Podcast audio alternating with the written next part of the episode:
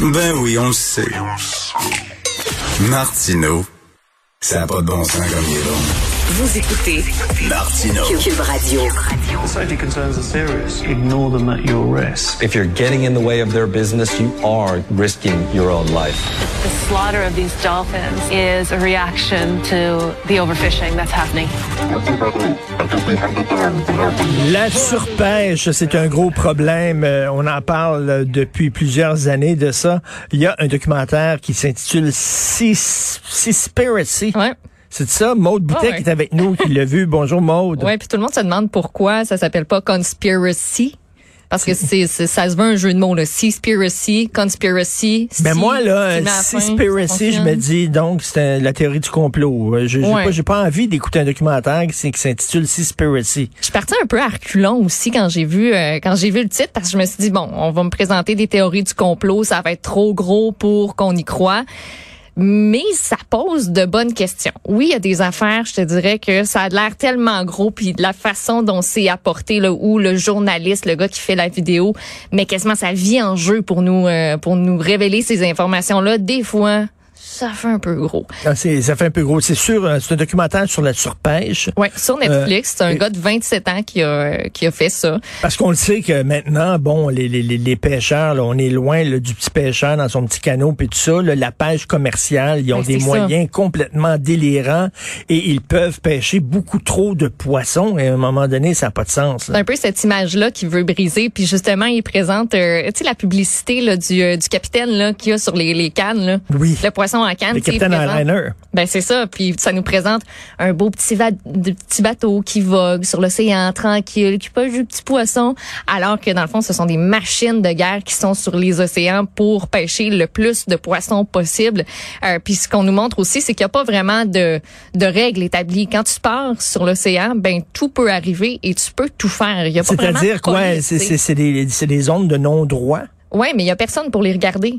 Puis même les intervenants l'avouent, il y a des zones qui sont protégées, qui sont censées l'être, mais au final, euh, qui sont surpêchées. Puis on va dans différents endroits du monde pour justement voir cette surpêche-là, puis à Parce quel que, point... parce que dans le bois, si tu vas chasser, on fait attention, on calcule là, le, le, le- le- tu sais, la reproduction des, des, des bêtes et tout ça. Donc, on dit tu n'as pas le droit de chasser plus que tant de bêtes et tout ça. C'est vraiment, euh, mais pas euh, en- sur l'océan. Il y en a, mais qui est là pour les faire Ben oui. respecter? Ben, personne. Euh, donc, ça donne de la surpêche. Juste en, en 2020, là, le nombre, euh, aujourd'hui, on a 100 millions de tonnes par année de poissons qu'on pêche. En 1950, c'était 20 millions. Fait que si on continue à ce rythme-là dans le documentaire, on nous dit qu'en 2050, on va avoir complètement vidé nos océans. Donc, on voit ces machines Comment de guerre. vider nos océans? C'est, Vider nos océans parce que C'est un peu apo- apocalyptique, là. oui, ça fait gros, mais au rythme où ça va, au rythme où on prend les poissons de l'océan, parce que quand tu prends une bâche de poissons, par exemple, il y en a un, il met son filet, là, il racle au grand complet. Euh, il ramasse tout ce qu'il y a.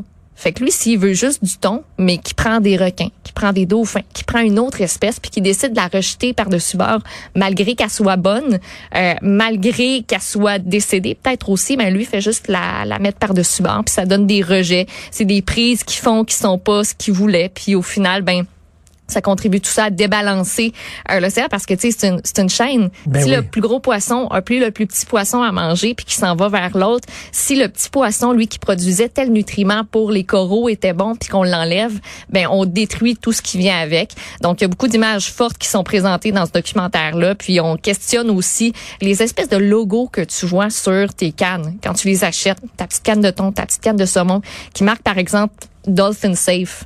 Lui s'est posé des questions sur ces étiquettes-là. Est-ce que c'est vraiment vérifié? Comment C'est-à-dire qu'on n'a pas attrapé des dauphins dans, ça. dans le filet en pêchant ces poissons-là. En pêchant votre poisson, il n'y a pas de dauphins qui ont, jamais mal, remarqué qui ont ça. été pêchés par hasard. Dolphin Safe. Il y a plusieurs étiquettes. Là. Ça, ça en est une. Il y en a une autre aussi où il va questionner, où il tente de questionner là, les gens qui sont derrière cette étiquette-là. Puis il y en a un carrément qui avoue, ben non, on peut pas vraiment le garantir. Les, les entreprises achètent cette certification-là. Nous autres, on va voir, on fait quelques contrôles, mais une fois qu'ils sont partis à l'océan pour pêcher, ben non, on peut pas le garantir qu'il y a des dos, qu'il y a pas un ou deux ou trois ou quatre ou dix dauphins, qui ont été euh, qui ont été euh, maltraités à cause à cause de la surpêche. Et tu te souviens, tu l'as probablement vu, ce documentaire-là qui avait gagné plein de prix. il y a quelques années euh, sur les Japonais là, qui, euh, qui tuaient des, des baleines. En fait, ça, il en là, parle aussi dans son, euh, c'était dans son délirant. documentaire, là, tu ouais. voyais comme une baie, là, une baie qui était remplie de sang. C'était un massacre épouvantable. Puis il va dans ces endroits-là. Il est allé en Asie à quelques endroits où justement on pratique la pêche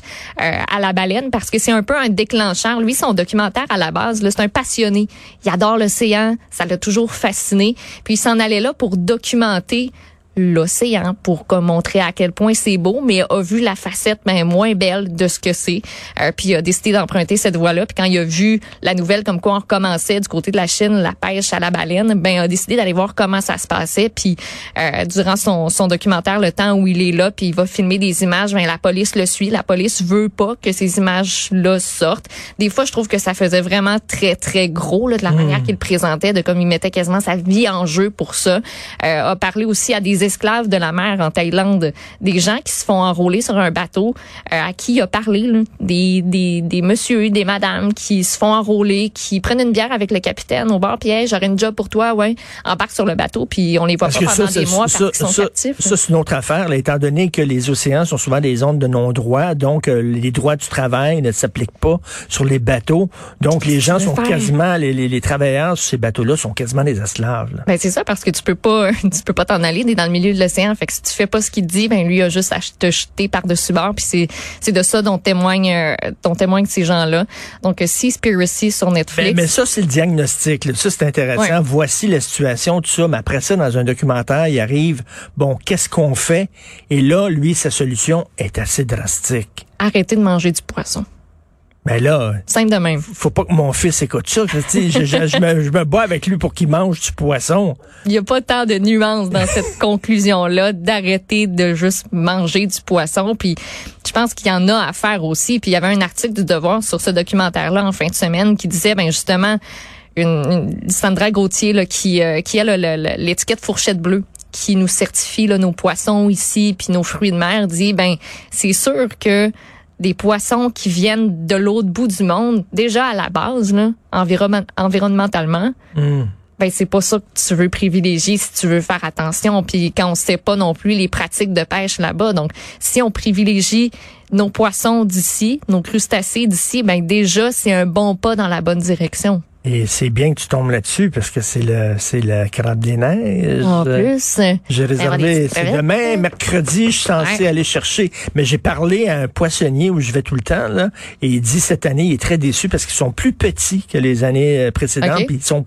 beaucoup plus chers. y a-t-il une raison? Fait qu'il dit, ils sont bien chers puis ils sont tout petits. Je sais pas exactement ce qui s'est passé.